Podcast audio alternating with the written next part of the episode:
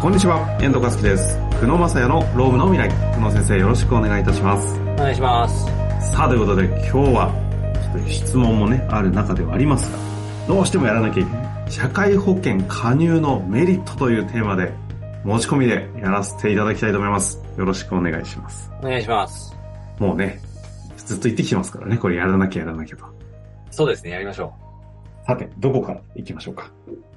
そうですね、あの、まあ社会保険、え今、130万円の壁ってそもそも、なんでこんなに議論になってるかっていうと、もう意地でも社会保険に入りたくないっていう、まあ、うん従業員の方がいるっていう相談を僕らも受けるのと、まあ、よ会社の方も負担が増えるから、うん、嫌だよって話なんですけど、はいはいはい。正直僕はもう社労士として、社会保険には絶対入った方がいいっていうのを、いろんな人にお伝えしてるんですね。これはちょっと歪った見方ですが、顧問料が入るからっていうね、あの、ポジショントークではなくてですか？なくて、もう社員のためでもあるし、社員個人のためでもあると。もう絶対に入った方がいいと。保険としていいってことですか？そうですね。あの、もうこんなに素晴らしい保証ないだろうっていうには。そこまで言います おうちょっと聞かせていただきましょうって感じですね。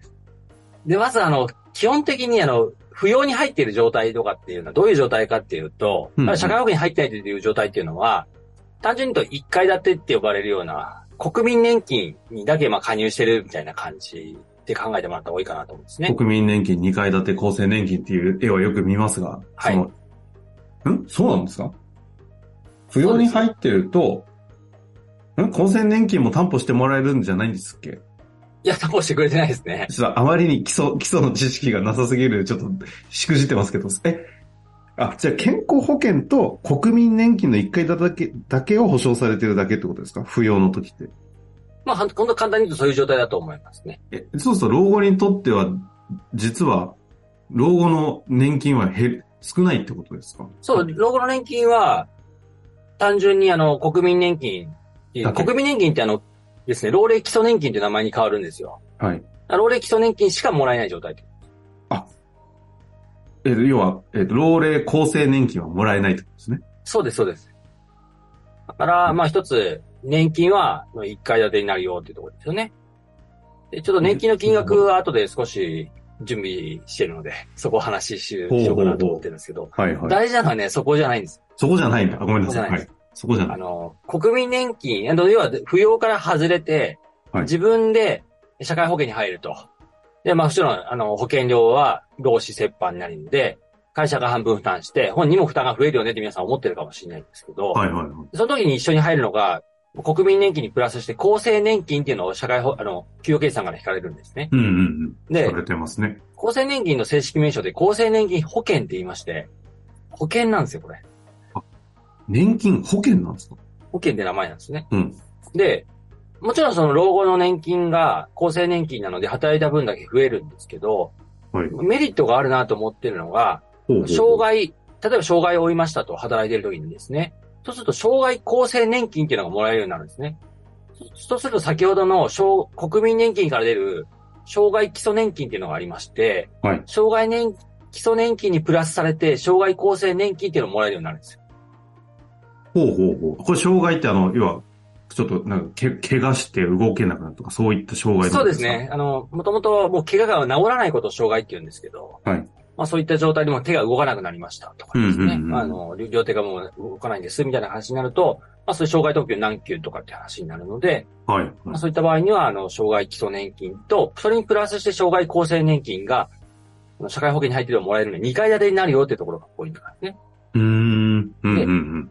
遺族、亡くなった時にですね、国民年金はですね、遺族基礎年金っていう名前でもらえるんですけど、うん。厚生年金も、に入っていればですね、それにプラスして遺族厚生年金っていうのがもらえるんで、まあ、すべてに保証が2階建てになるっていうのがポイントです。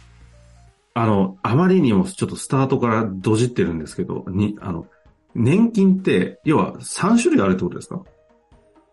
そうですね、あの、保証の内容としては大き。くう、ん。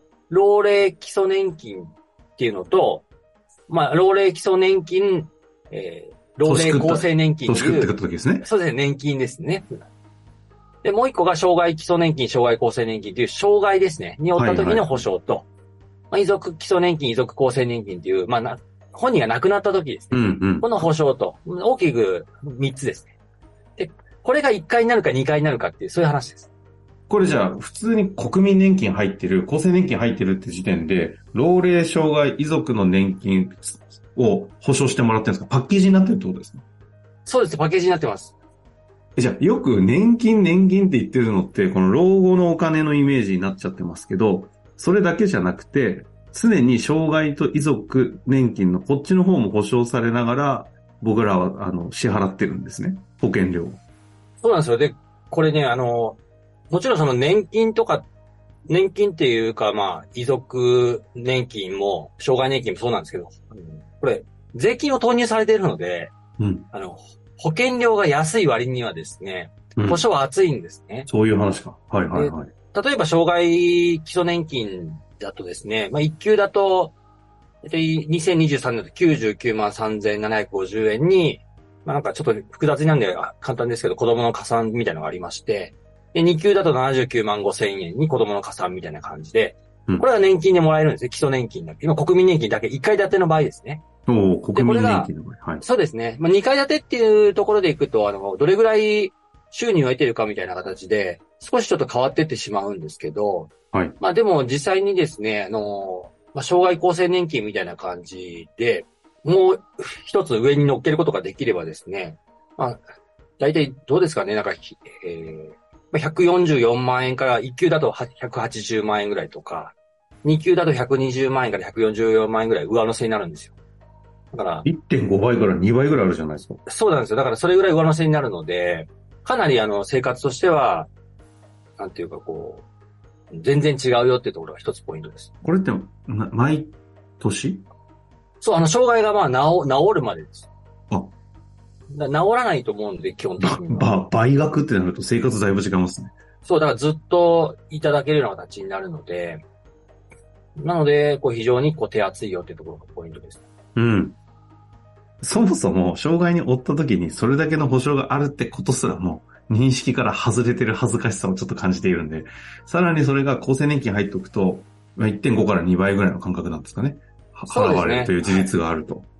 でまあ、ぜひ、なんか、ね、いろんな今、メディアとかでも調べられるんで、なんか、例えば生命保険入るときもですね、本当にこんだけいるのかといるのかかととかっていうのも実はね、あの、あんまりこれ、公的年金の話する人って誰もいないので、本当ですね。僕らは公的年金が内前提で保険、一般のあの、パ、あの、プライベート保険の方に加入しておる気がしますね。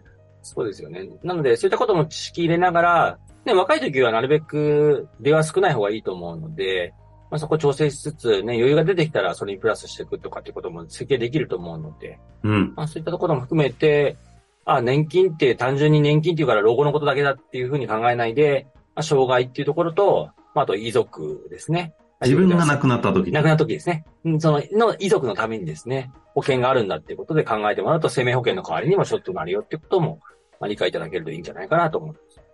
なんかい、い、い普通に生きてるとね、なんか保険屋さんに、なんか、あなたじゃあ亡くなった後家族どうするつもりなんですかって言って、1円も何もない前提で保険加入をこう検討させられるみたいな 印象がありますけど、そうじゃなくて、そうか、パブリックの公的な方での保険も、ちゃんとあるんですね。遺族も障害も老齢も。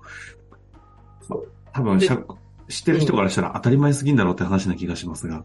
いや、でもね、お気をつけないといけないのが、これね、あの、えー自分から申請しないといけないので、ここすっごい注意しなきゃいけないところですね。あの、これ国の、あの良くないところではあると思うんですけど、基本的には、あの、こう国が何かあったらですね、積極的に進めてくれるわけではないので、あ自分から申請しなきゃいけないと。取得の、たその、もらえる対象になったとしてもってことですか？そうですね。そこまで拾ってくれないので、だから、よく、あの、年金のもらい忘れとかっていうのもあるんですよ。ああ。なんです、か？そうなんですよ。だから、障害年金専門でやってる社労士の先生とかもいますし、僕らも本当は障害年金もらえるのにもらってなかったみたいな。知らなかったってことですか？そうです、そうです。そういうのやっ結構あるんです。ね。はい。ええなんだか、あの、知らないって怖いですねっていう回ですね。そうですね。これちょっと最後にキュッとまとめて改めてですけど、今回テーマとしてはその、やっぱり社会保険加入のメリットがすごいんだっていうのは、今のね、老齢障害遺族に対して、国民年金として保障しているものが社会保険入って厚生年金入ると2階建てになっていくぞというメリットあるって話でしたけど、ここの保険がそんだけいいっていう根拠はどどういうことですか？プライベート保険じゃ絶対こんなのないぞみたいな。保保険料とのバランスが最高にいいんですか？まあ保険料とのバランスが非常にいいっていうところですね。うん。まああとね、これ以外にもあるんですよ、実は。お傷病手当金とか出産手当金とか。それもちょっと説明したかったな、みたいなところがあります。それ次回やります。次回やりましょう。はい。あその、けん社会保険の今言った老齢障害遺族以外にもまだ、あの、オプションついてんだぞってことでますだオプションついてるんですよ。全部説明できてないので、それなるほど全て含めると、絶対こっちの方がいいんじゃないの？みたいな話になるとですね。我々はむちゃくちゃいい保険に知らないうちに入らされてると思ってましたけど、入らせてもらってるんですね。そうですね。日本ほどこんな手厚いとこないんじゃないかなとは思いますけどね。ああ、じゃあ、ちょっと、じゃあ次回は、プラスアルファまだまだあるぞ社会保険ということで、っとご紹介していきたいなと思います。楽しみにしていただけたらと思います。終わりましょう。ありがとうございました。ありがとうございました。本日の番組はいかがでしたか？この番組では、久野正也の質問を受け付けております。番組内の URL からアクセスして、質問フォームにご入力ください。たくさんのご質問お待ちしております。